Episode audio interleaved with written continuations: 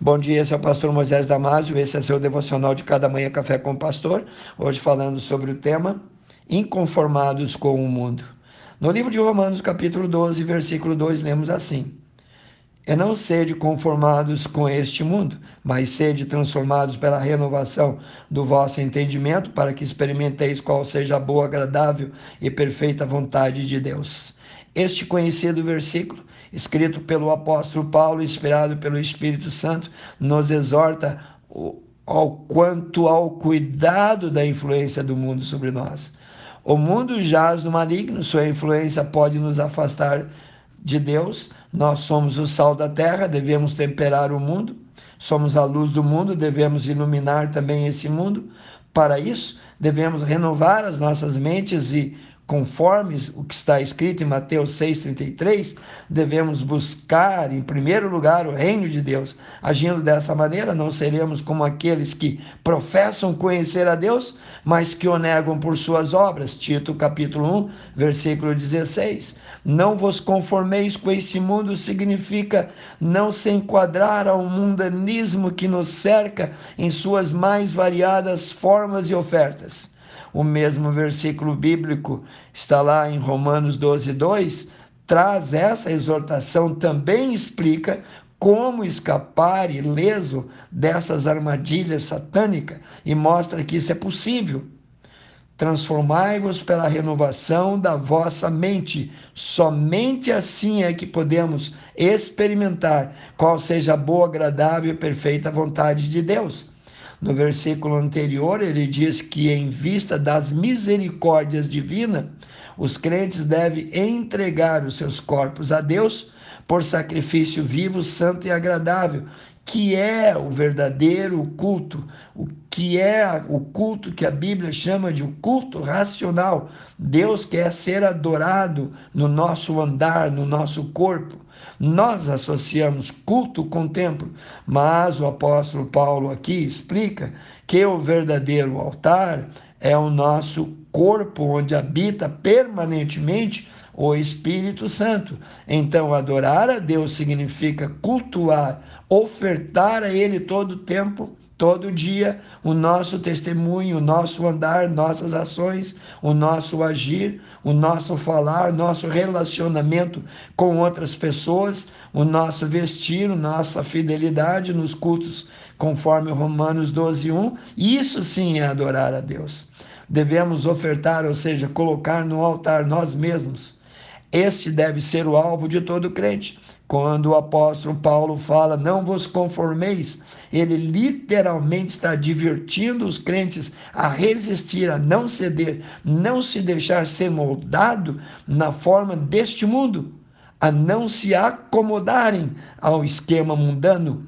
Romanos 12, 2a diz: não se amoldem à moda deste mundo. Não vivam conforme os padrões do mundo. Não vivam como vivem os incrédulos aí fora. A palavra mundo dessa frase também pode ser traduzida por século ou era. Nesse contexto, essa palavra não se refere ao mundo criado no sentido de universo.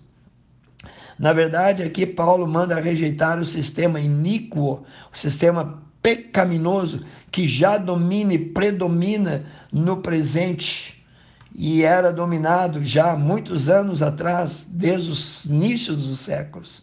Leia 2 Coríntios 4, 4 e veja onde o, inimigo é chamado de o Deus desse século. Na verdade, o crente deve rejeitar tudo aquilo que é contrário ao padrão bíblico de Deus. Daí a importância de examinar as Escrituras conforme diz João 5,39, existem dois padrões: o modelo do mundo, que um dia vai passar, e o modelo que é a vontade de Deus.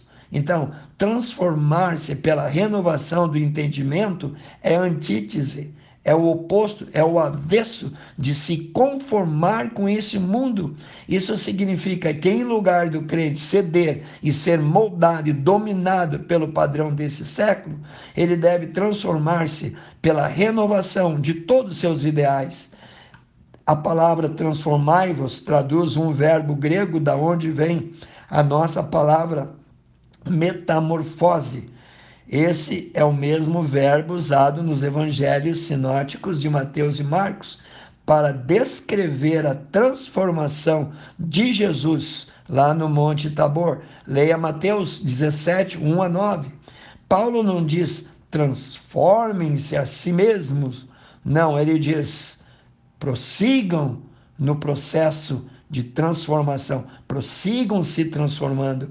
O apóstolo Paulo indica uma mudança completa e profunda, uma transformação de dentro para fora, do pior que há em nós para o melhor que há em Deus. E o que o apóstolo Paulo quer dizer nesse versículo é que não devemos permitir que o mundo, que o inimigo nos esprema para dentro do seu próprio molde mas devemos deixar que Deus remodele nossas mentes.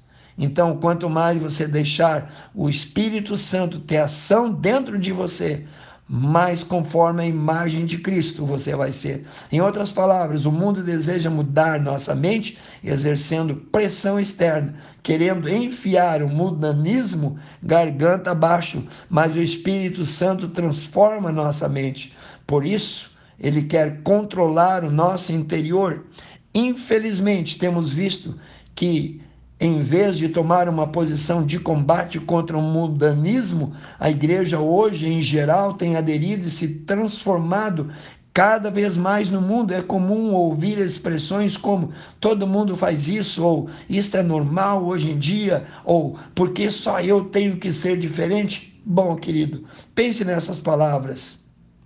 A decisão é sua, pense nisso. Amantíssimo Deus e eterno Pai, abençoe cada família, cada crente, cada amigo, cada irmão, Senhor. Que as tuas bênçãos possam inundar cada coração. Eu oro e peço em nome de Jesus. Se você gostou desse devocional, passe adiante a mais pessoas possíveis. E eu te vejo no próximo Café com o Pastor.